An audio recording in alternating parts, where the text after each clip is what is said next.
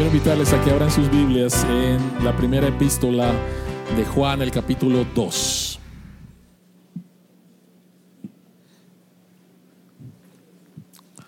La primera epístola de Juan, el capítulo 2. Este es un mensaje solamente para el día de hoy, de inicio de año. Ahí lo tienen en sus pantallas. Se llama Firmes en un mundo de engaño o permaneciendo firmes en un mundo de engaño. Primera de Juan capítulo 2, versículos 18 hasta el versículo 27. Primera de Juan capítulo 2, versículos 18 hasta el versículo 27. La próxima semana Vamos a empezar una serie, estamos empezando un nuevo año, posiblemente estés pidiéndole al Señor, Señor, dame mucha sabiduría para este año, sabiduría para mi trabajo, sabiduría para mi matrimonio, sabiduría para eh, criar a mis hijos, sabiduría para mi trabajo. Y la Biblia nos ha dado un libro de sabiduría. Bueno, de hecho son tres eh, en la literatura de sabiduría, pero tenemos uno que se llama el libro de Proverbios. Próximo domingo vamos a empezar una serie en el libro de Proverbios, la sabiduría de Dios para vivir en este mundo. Así que abran sus Biblias en Primera de Juan, capítulo 2, versículos 18 hasta el 27. La palabra de Dios dice, La palabra de Dios dice, queridos hijos, esta es la hora final.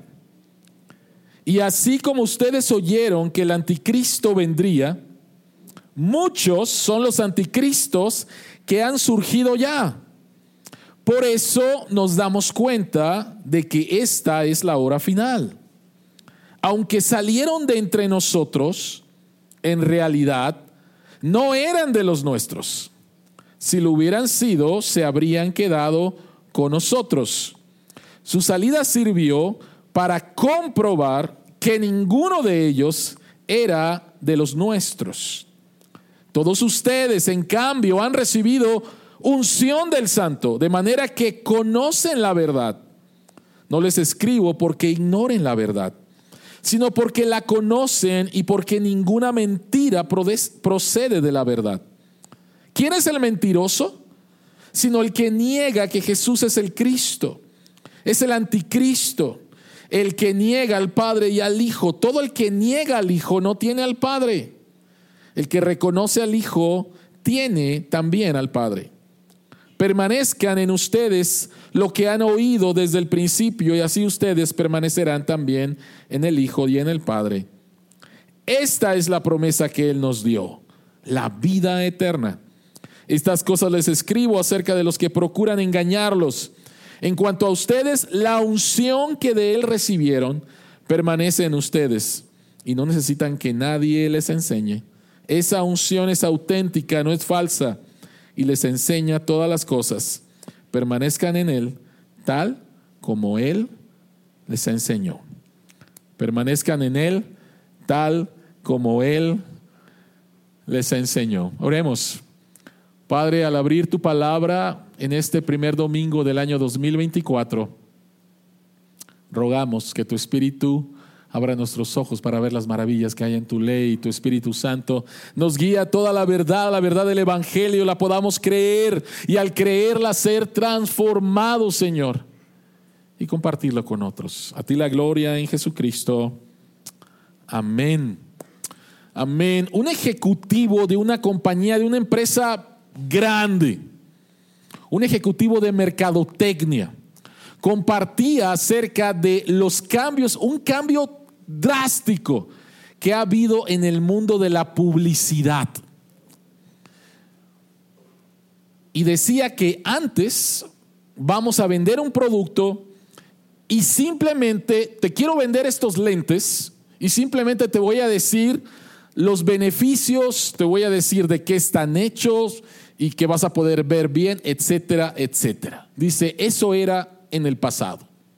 Ahora, si yo quiero vender unos lentes, unos tenis, un carro, maquillaje, un celular, ahora tengo que crear una historia de significado para poderte enganchar y que creas que si compras mi producto vas a encontrar identidad y a través de esa identidad vas a poder interpretar el mundo. Dice, ha cambiado radicalmente. Esta persona dice que la manera en la cual ahora se está haciendo publicidad es a través de crear estas narrativas de significado. Y dice que se parece mucho a lo que hacen las sectas para poder enganchar a las personas para que estas personas básicamente se les hace un lavado de cerebro y cuando tú les presentas las verdades, lógica, estas personas no las crean y tengan y sean fieles a sus líderes religiosos. Dice, es casi, casi lo que está pasando el día de hoy. De hecho, él dice lo siguiente, dijo, llegué a la conclusión que ahora no se trata de clientes, sino de discípulos uniéndose a un movimiento de significado alrededor de un producto. Y termina lo siguiente, diciendo lo siguiente, el fin de la publicidad es llenar los espacios vacíos donde instituciones no comerciales como la familia, la escuela y la iglesia debían de haber hecho su trabajo. En otras palabras, es en tu familia o es en la escuela o es en la iglesia donde deberías de encontrar el significado de tu vida, la identidad y el propósito. Dice, no lo han hecho y nosotros venimos a venderte unos lentes, unos tenis, un carro y te decimos que si lo compras, vas a encontrar significado, vas a adquirir una identidad y a través de esta vas a poder interpretar el mundo. No los veo como clientes, los veo como discípulos.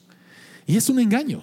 Este es un mensaje de engaño como muchos mensajes de engaño, porque como sabes, ningún producto al final te va a dar lo que prometen.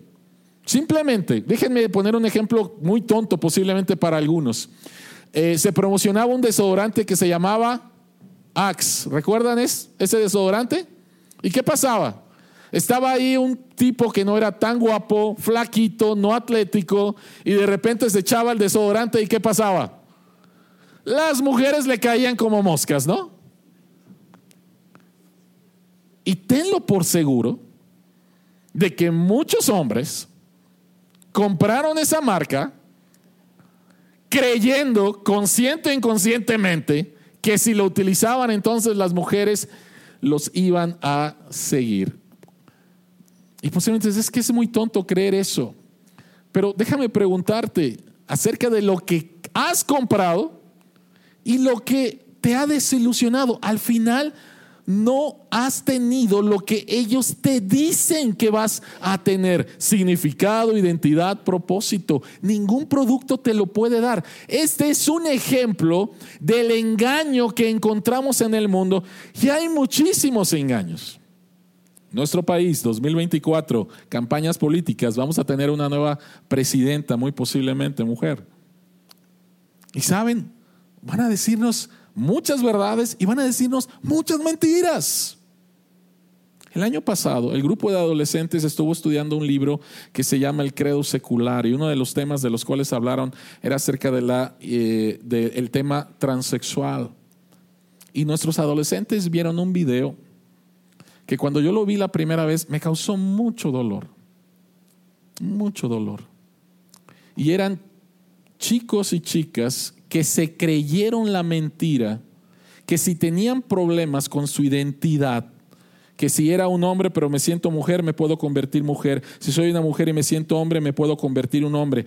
Y creyeron la mentira que si entonces empezaban a tomar hormonas y empezaban a hacer todo el procedimiento, iban a encontrar significado y se iban a sentir mejor. Y en este video encontramos, no sé cuántos eran, como ocho personas más o menos, y diciendo, tengo 18 años y estoy batallando con la osteoporosis. ¿Por qué no me dijeron que iba a pasar eso con todas las hormonas que iba a estar eh, teniendo? Tengo 20 años y estoy en la menopausia. O sea, ¿qué es esto? Nadie me avisó de esto. Y puedes escuchar sus historias, historias muy tristes, porque creyeron un engaño. Hay muchas historias de engaño.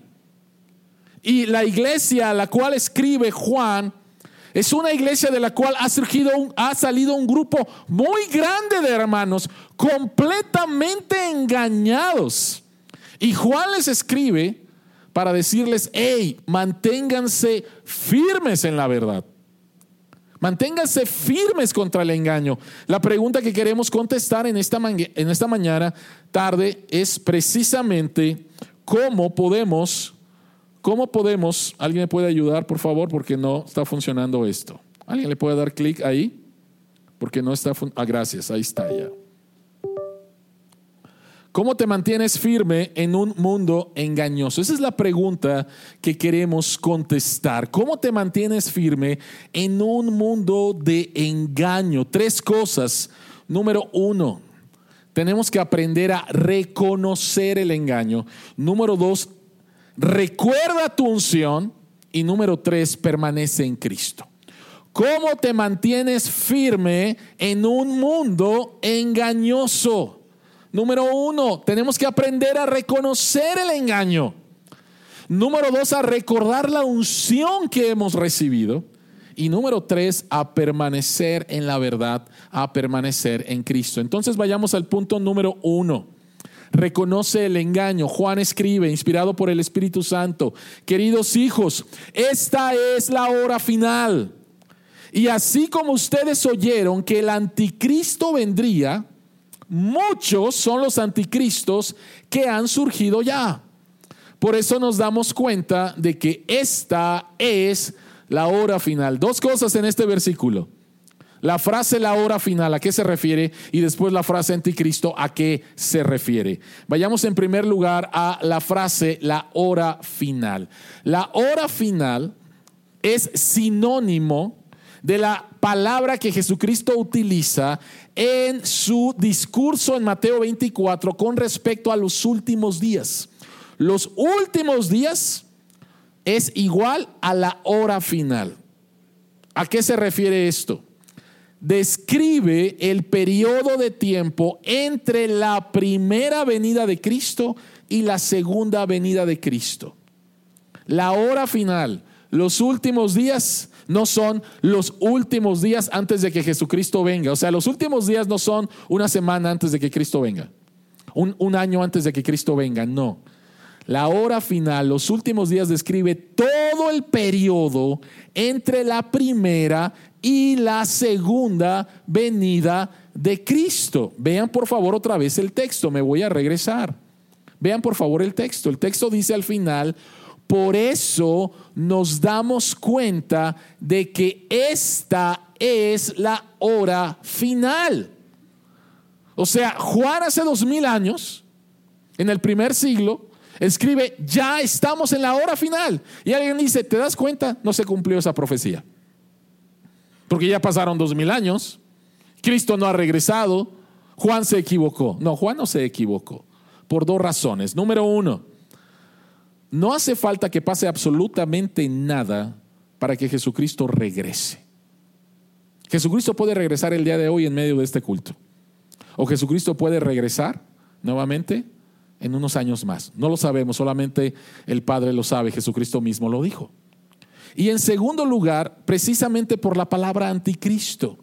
La palabra anticristo, cuando ponemos la palabra, eh, el, el prefijo anti antes de un nombre, eso significa en lugar de o en contra de. Y quiero que vean por favor nuevamente el texto. Juan dice, oyeron que el anticristo vendría. Pero dice, muchos son los anticristos que ya han surgido. O sea, va a venir una persona que es el anticristo. Pero Juan dice, ya han surgido algunos, el espíritu del anticristo está, la enseñanza del anticristo está. Por eso es que sabemos que esta es la hora final. Entonces, a lo largo del periodo entre la primera venida de Cristo y la segunda venida de Cristo, este periodo se llama la hora final, los últimos días. Hay señales de esto y una de las señales es precisamente la de el anticristo. Jesucristo lo mencionó también. En Mateo capítulo 24, versículo 24, él dice, porque surgirán qué? Falsos cristos, falsos profetas, harán grandes señales. ¿Y cuál es el propósito? Engañar. Ese es el propósito. El único propósito es engañar y dice de ser posible aún a los elegidos. Obviamente los elegidos no van a ser engañados, pero te das cuenta de el propósito y de la proporción de esto y del énfasis queremos engañar, engañar y engañar. Ahora, es interesante lo que Juan describe aquí porque muchas veces cuando pensamos acerca del anticristo o del espíritu del anticristo o de los anticristos, como menciona ahí Juan, pensamos en un ataque que viene de afuera, en un ataque que viene del mundo. Pero Juan lo describe de otra manera. Y Juan describe que estos anticristos que han surgido en su tiempo, y por eso él dice, estamos en la hora final, no surgieron de afuera, surgieron de adentro. Vean el texto. El texto dice, aunque salieron de entre nosotros, en realidad no eran de los nuestros. Si lo hubieran sido, se habrían quedado con nosotros. Su salida sirvió para comprobar que ninguno de ellos era de los nuestros. ¿Qué es lo que está pasando? Juan le escribe a una comunidad cristiana de la cual salió otro grupo y este grupo dice, nosotros somos cristianos. Este grupo dice, nosotros tenemos comunión con Dios.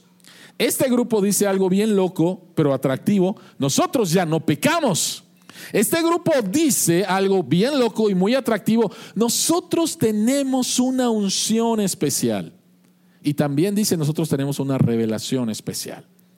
Así que le están diciendo a la iglesia, vengan, vengan, vengan. Pero Juan dice, no eran de los nuestros. Salieron de nosotros, pero no eran de los nuestros. Entonces, al espíritu del anticristo o a los anticristos a los cuales se menciona Juan aquí, salen de la propia iglesia. Salen de dentro de la iglesia. Por eso es que él dice, debemos de mantenernos en la verdad, debemos de reconocer la verdad. ¿Cómo podemos reconocer la verdad? Perdón, ¿cómo podemos reconocer el engaño? Vean por favor el texto, versículo 22. ¿Quién es el mentiroso? Sino el que niega que Jesús es el Cristo. Es el anticristo. El que niega al Padre y al Hijo. En otras palabras, el anticristo o los anticristos es toda aquella persona o movimiento o iglesia que niega que Jesús es el Hijo de Dios que se encarnó. Nuevamente, el anticristo es alguien que niega que Jesús es el Hijo de Dios que se encarnó. ¿Cuál es la fuente de esto? La fuente y el propósito nuevamente es engañar al pueblo de Dios, pero vean por favor, la fuente tiene que ver con Satanás mismo el malvado vendrá por obra de Satanás. Aquí está hablando acerca de el anticristo final, con toda clase de milagros, señales y prodigios falsos. La fuente es Satanás, Satanás mismo. Y el propósito nuevamente tiene que ver con engañar. ¿Qué es un engaño? engañar significa hacerte creer que algo es verdad cuando no es verdad no es la verdad. Y Jesucristo dijo acerca del diablo, dijo, desde el principio, este ha sido un asesino y no se mantiene en la verdad, porque no hay verdad en él. Cuando miente, expresa su propia naturaleza, porque es un mentiroso y él es el padre de la mentira. Todo engaño tiene su origen en Satanás. Es un mentiroso, pero debemos de recordar que la Biblia misma dice que Satanás se disfraza como ángel de luz. Y se disfraza como ángel de luz nuevamente para engañar. ¿Cuál es el engaño? Tiene que ver otra vez. Todo aquel que niega que Jesucristo es el Hijo de Dios, nuevamente es del anticristo. Todo tiene que ver con la identidad de Cristo. Desde el primer siglo empezaron a surgir mentiras, engaños con respecto a la identidad y la obra de Cristo. Déjenme mencionar rápidamente cuatro. Número uno, Jesucristo no es verdaderamente humano, parece humano. Y era básicamente como un holograma. Y eso era un problema, una herejía, el docetismo en la iglesia a la cual Juan está escribiendo. Jesucristo verdaderamente no, no, no es humano, no puede ser humano. ¿Por qué? Porque el cuerpo es malo. ¿Sí? Y no podemos entender que Dios Santo se pueda meter en un cuerpo. Entonces Jesucristo no es un ser humano. Parecía humano, pero no. El otro extremo. Jesucristo verdaderamente no es Dios. Es un subdios, pero no es verdaderamente Dios. Otra mentira, Jesucristo no nació de la Virgen María. Otra mentira, Jesucristo no resucitó corporalmente al tercer día. Esas fueron mentiras, enseñanzas, engaños con las cuales la iglesia tuvo que lidiar los primeros siglos. Y todo tiene que ver nuevamente con la identidad de Jesucristo. Y estas enseñanzas fueron nuevamente desechadas por la iglesia y fueron declaradas como herejías. Algunas de ellas todavía sobreviven el día de hoy. Y tenemos a los testigos de Jehová que creen algunas cosas como estas. Pero déjenme mencionar rápidamente por lo menos tres, posiblemente cuatro, enseñanzas con respecto a Jesucristo que son más sutiles son más sutiles, son más difíciles de detectar que se trata de un engaño. Y nuevamente, todo se trata de la identidad de Jesucristo y de lo que Él vino a hacer. Siempre es eso, su identidad y lo que vino a hacer. Algunas de estas mentiras el día de hoy. La primera, Cristo es amor, pero no es el juez que regresará a juzgar a los vivos y a los muertos. Cristo es amor, no le importa la manera en la cual vivas. Vive como se te pegue tu gana. Cristo es amor. ¿Cuál es la verdad? Sí, Cristo es amor. Pero también Jesucristo es juez. Y Él viene a juzgar a los vivos y a los muertos. Él es juez también. Otra mentira. Cristo es un gran maestro. Y su principal propósito fue enseñarnos cómo vivir nuestras vidas. Y sí es cierto, Jesucristo es un fenomenal maestro y enseñó cómo debemos de vivir nuestras vidas. Pero ¿sabes qué más enseñó? Jesucristo enseñó acerca de quién es Él. Y Jesucristo enseñó que Él es Dios. Y Jesucristo enseñó que no hay ningún camino aparte de Él para llegar al Padre. Entonces, no es simplemente un maestro, no es simplemente un iniciado, no es simplemente uno más como Buda, Confucio, etc. No, Jesucristo enseñó acerca de quién es Él. Él es Dios. Y Él es el único camino para llegar a Dios. Entonces, no es simplemente un buen maestro. Otra mentira es, Cristo es un ejemplo moral. Y la razón por la cual vino fue vivir una vida que fuera un ejemplo moral para que viviéramos como Él. Sí es cierto. Jesucristo vivió una vida moral. La mejor vida moral, Él nunca pecó. Pero ¿sabes qué? Jesucristo es más que un ejemplo. Él es salvador. Y Él viene a salvar a aquellos que no pueden vivir una vida moral. Él es salvador no simplemente el ejemplo, ¿sí? Y déjenme darles uno más que nuestro presidente en el 2021 habló acerca de quién es Jesucristo. Jesucristo es el primer luchador social, quien fue llevado a la cruz por los poderosos de su tiempo. ¿Por qué Jesucristo murió en la cruz? Por ser un luchador social. No, eso no es cierto. Jesucristo fue a la cruz a morir por nuestros pecados. Porque tú no podías vivir la vida que Dios nos demanda, que es una vida de perfección, pero sí tú y yo merecíamos la muerte, mas sin embargo Él la sufrió en tu, en tu lugar y en mi lugar. Así que, en primer lugar, ¿cómo podemos reconocer el engaño? El engaño tiene que ver con mentiras sutiles o muy abiertas con respecto a la identidad de Cristo y con respecto a la obra de Cristo. Y no importa si sea el presidente de México o la persona más inteligente del mundo, si la persona no dice que Jesucristo es el Hijo de Dios que se encarnó y fue a la cruz a morir por nuestros pecados, es una mentira. Es una mentira. Es un engaño. Y esa es la primera cosa.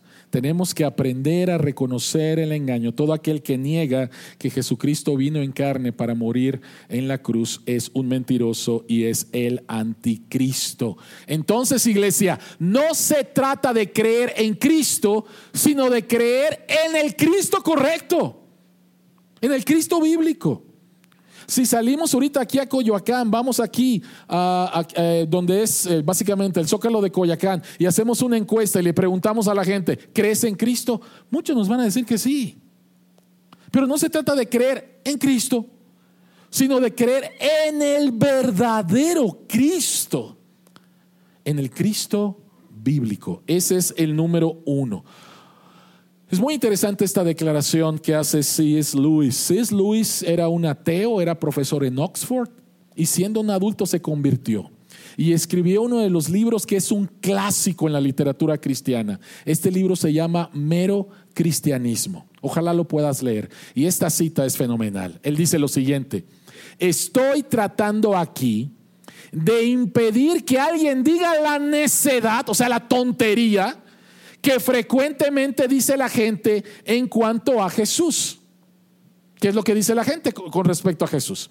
Estoy dispuesto a aceptar a Jesús como un gran maestro moral, pero no acepto su afirmación de ser Dios. Y si Luis dice, eso es algo que no debemos de decir. Un hombre que era simplemente un hombre y que dijo la clase de cosas que Jesús dijo, no sería un gran maestro de moral. Él sería un lunático en la misma categoría que un hombre que dice que es un huevo cocido o el diablo del infierno.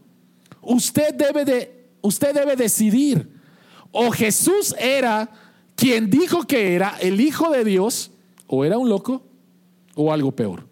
Usted lo puede recluir como un necio o lo puede escupir y matar como un demonio o, se, puede postrarse a sus pies y llamarlo Señor y, y Dios.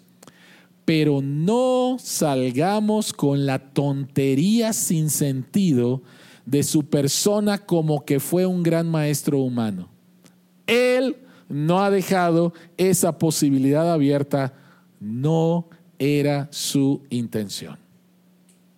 No lo era. Ah, me gusta Jesús como un maestro de moral. ¿Cómo vas a admirar a Jesús si dijo que era Dios? ¿Cómo vas a admirar a Jesús si dijo que perdonaba pecados? ¿Cómo vas a admirar a Jesús si dijo que tu eternidad depende de, su, de tu confianza en Él? No me vengas con eso. Jesucristo no te da esa opción. Simplemente no crees, es tu responsabilidad o crees. Él dijo que era Dios pero no me vengas con que un maestro moral, filósofo, este, luchador social, revolucionario, por favor, no me vengas con eso. Ese es lo primero, para poder reconocer el engaño. Número dos, número dos, recuerda tu unción. ¿De qué estamos hablando aquí? Vean por favor versículo 20. Juan dice, todos ustedes en cambio han recibido la unción del santo. Primera pregunta, ¿quién es el santo? Y no es el enmascarado de plata, ¿sí? Juan capítulo 6, versículo 69, los apóstoles dicen, tú eres el santo, refiriéndose a Jesús. Entonces, en primer lugar, ¿quién es el santo? El santo es Jesús. Lo segundo que dice Juan con respecto a cómo permanecer firme en un mundo de engaños, reconoce el engaño. Pero lo segundo nos llama la atención a esta palabra unción, que nosotros recibimos esta unción. Dice, en cuanto a ustedes, la unción que de él recibieron permanece en ustedes y no necesitan que nadie les enseñe. Entonces, en primer lugar, dice que recibiste la unción. No es algo para lo cual tú trabajaste, no es algo que tú hiciste, es algo que recibiste. Y la segunda pregunta es, ¿qué es la unción? ¿Qué es la unción? Y aquí Juan se está refiriendo a el Espíritu Santo. Juan se está refiriendo al Espíritu Santo, la tercera persona de la Trinidad. Efesios capítulo 2, versículos 13 y 14. Dice que si escuchas el Evangelio y crees en el Evangelio, en ese momento eres sellado con el Espíritu Santo. La palabra unción solamente la encontramos en el Nuevo Testamento dos veces en este pasaje. Solamente. Y se refiere nuevamente a que el Santo Jesucristo te unge con el Espíritu Santo. De hecho, Jesucristo dijo, ustedes fueron bautizados en agua por medio de Juan el Bautista. Pero, perdón, Juan el Bautista dijo esto, yo los bautizo en agua, pero viene quien los va a bautizar con qué? con el Espíritu Santo. ¿Y quién es el que bautiza con el Espíritu Santo? ¿Quién unge con el Espíritu Santo? ¿Quién sella con el Espíritu Santo? Es Jesucristo. Es Jesucristo. Ahora, ¿por qué Juan menciona esto? ¿Por qué Juan menciona esto? Porque este grupo que sale de la iglesia nuevamente les está diciendo, nosotros tenemos una unción especial. Ven, nosotros tenemos una revelación especial. Ven. Y es súper atractivo esto, ¿no? Es súper atractivo. Hubo una falsa enseñanza de que Jesucristo tenía a sus discípulos favoritos y a sus discípulos favoritos, Pedro, Juan, Santiago, a ellos les enseñó verdades que no les enseñó al resto del grupo. Entonces nosotros tenemos las verdades ocultas profundas de Jesucristo. ¿no? Y si vienes con nosotros, si eres un discípulo de nosotros, las vas a conocer. ¿Cuán atractivo puede ser esto? De esa manera estaban tratando de engañar a la verdadera iglesia. Y lo que Juan les dice es, no señores, ellos no tienen la unción. Ustedes sí tienen la unción. Ellos no tienen la revelación. Ustedes tienen la Biblia y esta es la revelación final de Dios. No necesitamos revelaciones especiales de parte de Dios. Hace algunos años, un pastor en los Estados Unidos de manera bien pública, dijo que había, durante Semana Santa, que había recibido una enseñanza de parte de Jesús, porque Jesucristo se le presentó en carne y el, el viernes de crucifixión, Jesucristo se le presentó en carne y tenía una revelación especial para la iglesia y que la iba a dar el domingo de resurrección. La iglesia estaba así para tratar de escuchar a este hombre. Falso engañador. Y esto es exactamente lo que Juan está, les está diciendo. No, ustedes ya tienen la unción. Y, y entonces podemos entender la última frase, vean el versículo 27, vean la última frase. Y no necesitan que nadie les enseñe. ¿Qué significa eso? Alguien lo lee y dice, mm, si yo tengo el Espíritu Santo, si la unción es el Espíritu Santo, y yo ya tengo el Espíritu Santo, y dice aquí que nadie necesita que les enseñe, pastor, ya cállese. Y vámonos, porque no necesitamos que nadie nos enseñe. No, cuando aquí Juan está diciendo, y no necesitan que nadie les enseñe, está hablando acerca de los falsos maestros. La ironía es que Juan les está enseñando. Entonces, si necesitan ser enseñados. De quien no necesitan ser enseñados es de los anticristos, es de los falsos maestros, es de los falsos profetas. ¿Sí?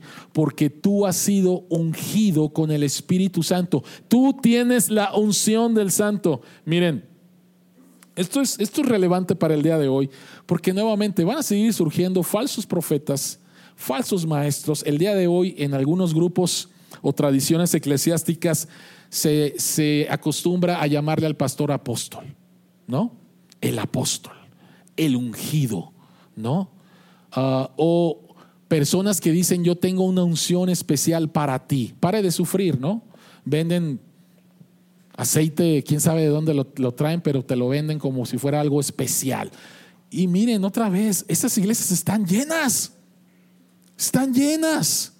Porque tengo a mi apóstol, quien tiene una relación súper especial con Jesús. Jesucristo se le aparece, le da nuevas revelaciones. O sea, el día de hoy sigue habiendo estos engaños. Uno de estos falsos apóstoles, muy famoso, que se presentó en un evento, un hombre que casi casi creía que estaba viendo a Dios, trató de ir a tocarlo y los guardaespaldas Sí saben que ellos tienen, algunos tienen guardaespaldas, ¿verdad?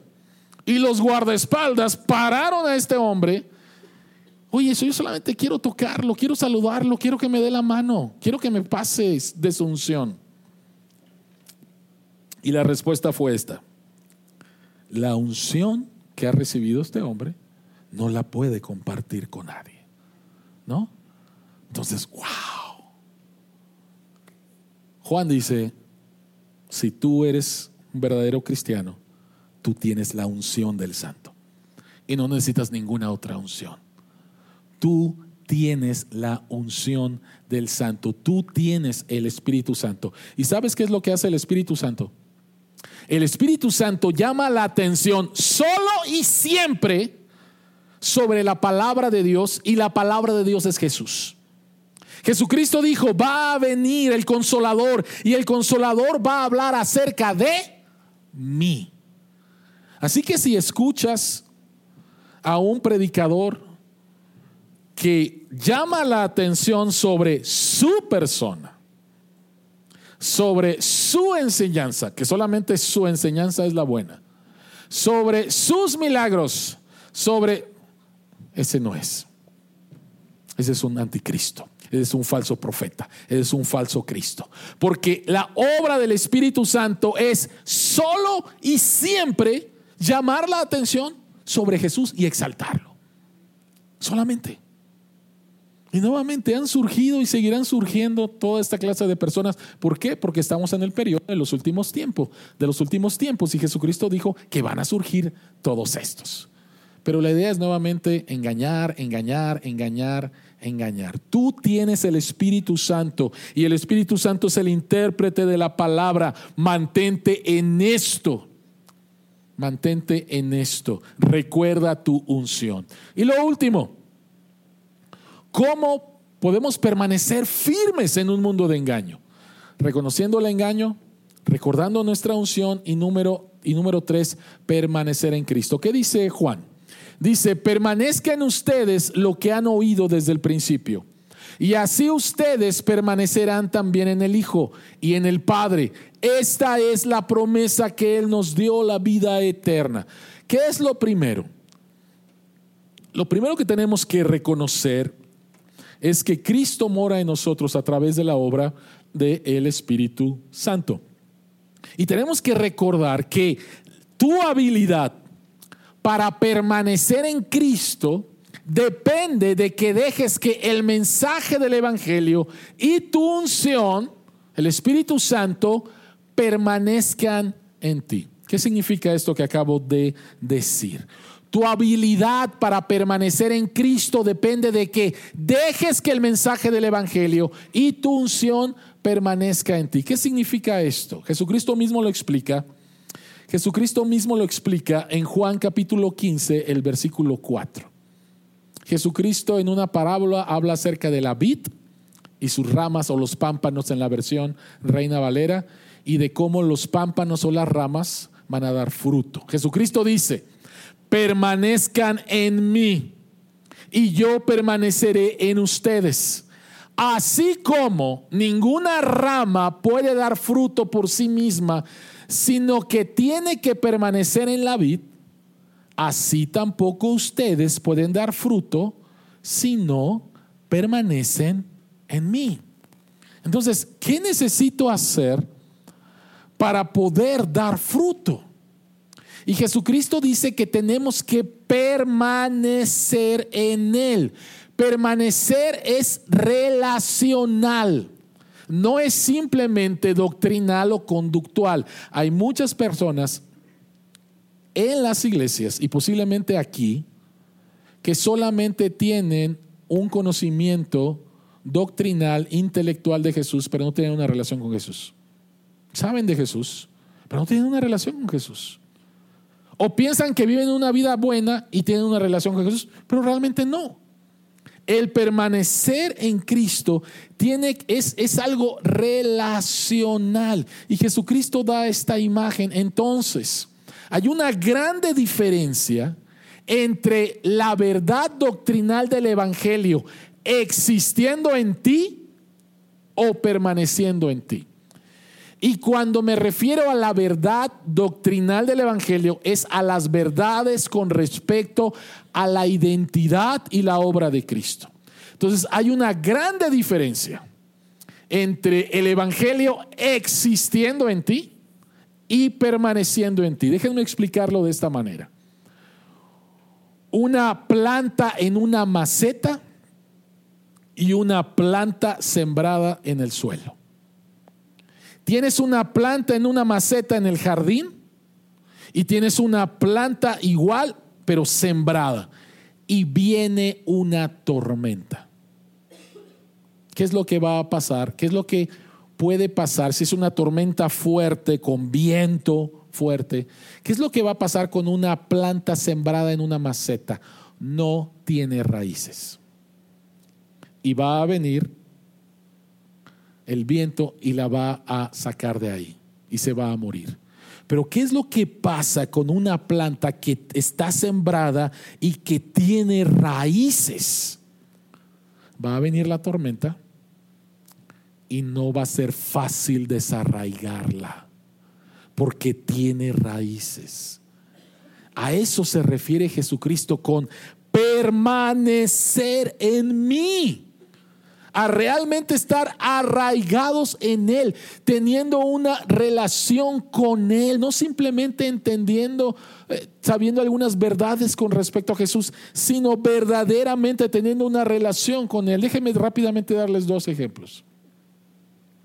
La verdad con respecto a que Jesucristo es 100% hombre. Tú puedes tenerlo aquí pero verdaderamente lo has experimentado en tu sufrimiento. Verdaderamente has experimentado cuán cercano y empático es Jesucristo porque Él fue hombre y experimentó lo que tú estás experimentando. Y en los momentos de sufrimiento y de problemas, puedes sentir su presencia, puedes creer en lo que Él ha dicho con respecto de sí mismo y encontrar consuelo y esperanza. Unas cosas es saberlo, otra cosa es experimentarlo. Que con respecto a la verdad de que Jesucristo es 100% Dios. Igualmente vienen problemas, viene sufrimiento, viene dolor a tu vida y la verdad de que Él es Dios y que Él es soberano y que lo experimentas al creerlo, va a traer una paz que el mundo no puede explicar. El mundo se está destruyendo y sin embargo tú puedes estar en paz. Y la gente dice, ¿por qué este hombre, por qué esta mujer puede tener esa paz? Porque he experimentado, tengo una relación con Dios, verdaderamente con Dios.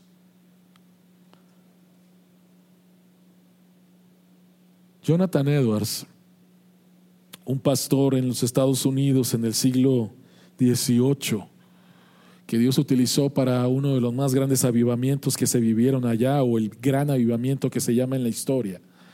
Él escribe lo siguiente, Por lo tanto, hay una diferencia entre tener una opinión de que Dios es misericordioso y santo y tener un sentido del encanto y la belleza de esa santidad y gracia. Hay una diferencia entre tener un juicio racional de que la miel es dulce y tener una idea de su dulzura. Un hombre puede tenerlo primero y no sabe a qué sabe la miel. Pero un hombre no puede tener esto último a menos que tenga una idea del sabor de la miel en su mente. Así que hay una diferencia entre creer que una persona es bella y tener una idea de su belleza. Y así hay muchas personas. Tienen, tienen simplemente una idea de quién es Dios. Pueden pensar correctamente, pero no han experimentado la belleza de Cristo porque no tienen una relación con Él o su relación es muy pobre. Y si vamos a, mantenernos firmes en un mundo de engaño, necesitamos crecer en nuestra relación con quien decimos que es nuestro Salvador y nuestro Señor. Y entonces interpretar el mundo a través de los ojos del Evangelio o a través de lo que nos enseñan las escrituras. Y no es simplemente, ah, pues es que esa es tu opinión. No, esto es la verdad. Jesucristo dijo, yo soy el camino, yo soy la verdad y yo soy la vida. Entonces, si queremos permanecer firmes en un mundo de engaño, tenemos que reconocer el engaño, tenemos que saber que tenemos el Espíritu Santo. El Espíritu Santo es el intérprete de las escrituras y somos llamados a profundizar en nuestra relación con Dios. De esa manera vamos a permanecer firmes ante los engaños que el mundo nos va a presentar en este 2024. Oremos. Señor que estás en los cielos, a ti sea toda la gloria y toda la honra y todo el poder. Padre, gracias porque nos has dado la palabra más segura y esta palabra es tu palabra. En 66 libros, en el Antiguo y el Nuevo Testamento, un solo mensaje y este mensaje es Cristo. Padre, vivimos, como decía Juan, en la hora final y se nos presentan muchos desafíos. Ayúdanos a permanecer firmes al reconocer los engaños de este mundo, mentiras sutiles con respecto a la identidad de nuestro Salvador y su obra. Ayúdanos, Señor, a recordar que hemos sido ungidos con tu Espíritu Santo, el Espíritu Santo vive en nosotros y tenemos la revelación final que es tu palabra. Y ayúdanos, Señor, a profundizar en esta relación con Jesucristo, nuestro Salvador, para que, como Él dijo en Mateo capítulo 7, que viene la tempestad, y nuestros pies están en la roca, en la roca. Y la roca es Cristo. En el nombre de Jesús oramos. Amén.